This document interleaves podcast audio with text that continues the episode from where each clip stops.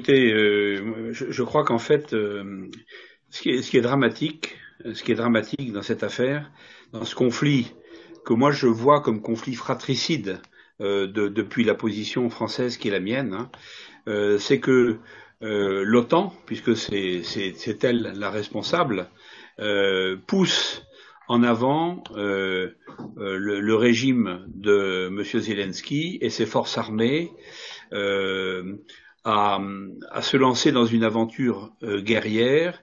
Alors cette, cette fameuse contre-offensive, à mon avis, euh, elle n'existe pas. Euh, une, une, contre-offensive, c'est une vraie contre-offensive au, au, au, sens stratégique du terme.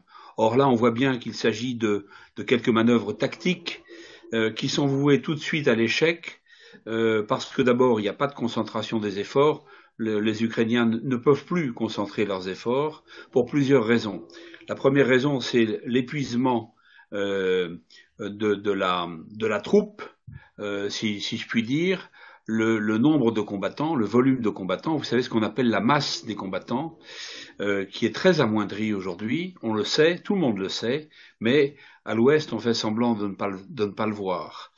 La deuxième chose, c'est les équipements. Les équipements sont disparates l'OTAN a fourni effectivement beaucoup de moyens. Euh, je dirais que la seule chose intéressante que l'OTAN fournisse euh, aujourd'hui aux forces armées ukrainiennes, c'est le renseignement. Le renseignement euh, en particulier par satellite, etc. Mais les, armements, je prends le cas de la France par exemple, la France a fourni des canons César, qui sont des, des, bons canons de 155, mais qui euh, d'abord vont manquer à l'armée française terriblement, euh, c'est dramatique à dire, mais c'est la vérité. Et puis on a fourni, on a fourni des scalps. En dehors de ça, on a fourni des matériels obsolètes. On a fourni des vieux VAB, les véhicules de l'avant blindé. On a fourni des AMX-10 RC qui sont des engins blindés de reconnaissance à roues, euh, qu'on ne peut pas comparer à des chars, évidemment. Et tout ça, et même quand vous prenez les léopards, léopards euh, allemands et que vous prenez les, les Abrams, etc., tout ça, c'est une, ce sont, ce sont des, comment dirais-je, des échantillons euh, d'armements occidentaux qui posent d'énormes problèmes d'abord de formation, formation des pilotes, formation des tireurs, formation euh, des mécaniciens, euh, d'énormes problèmes de logistique, comment est-ce qu'on remplace les pièces défectueuses, etc., etc. Donc on a multiplié les problèmes logistiques d'une armée en campagne par, euh, par 10, par 20 ou par, ou par 100 peut-être. Donc comment voulez-vous, avec une armée qui est à mon avis exsangue, amoindrie physiquement, numériquement, moralement, armée, oui, de manière disparate et de manière euh, euh, décousue, si je puis dire, comment voulez-vous, en, agissant euh, dans des directions différentes, comment voulez-vous obtenir du succès face à une armée qui est organisée maintenant, qui est enterrée, qui a peut-être commis des erreurs tactiques à un moment donné, hein, par, par surcroît de confiance ou autre, mais qui est maintenant aguerrie et qui est bien, bien solidement euh, installé sur ses positions défensives et qui dispose de la supériorité écrasante de l'artillerie et euh, de la troisième dimension, euh, que ce soit les avions, les hélicoptères ou les drones.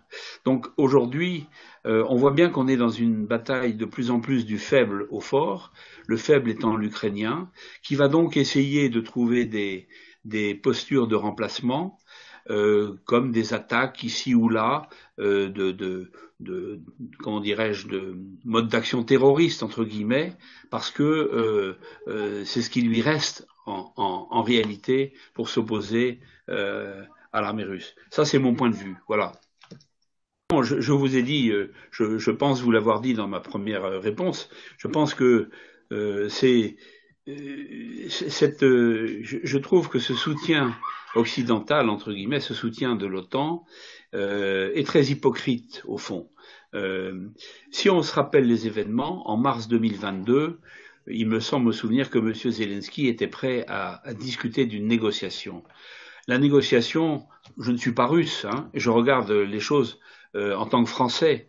euh, avec beaucoup de tristesse hein, de voir deux peuples frères que l'histoire normalement réunie ainsi divisé par les manœuvres de l'Occident, ainsi divisé par les manœuvres des États-Unis d'Amérique et de l'OTAN, parce que c'est ça la, la, réalité. Mais rappelez-vous, je pense qu'en mars 2022, M. Zelensky était prêt à négocier.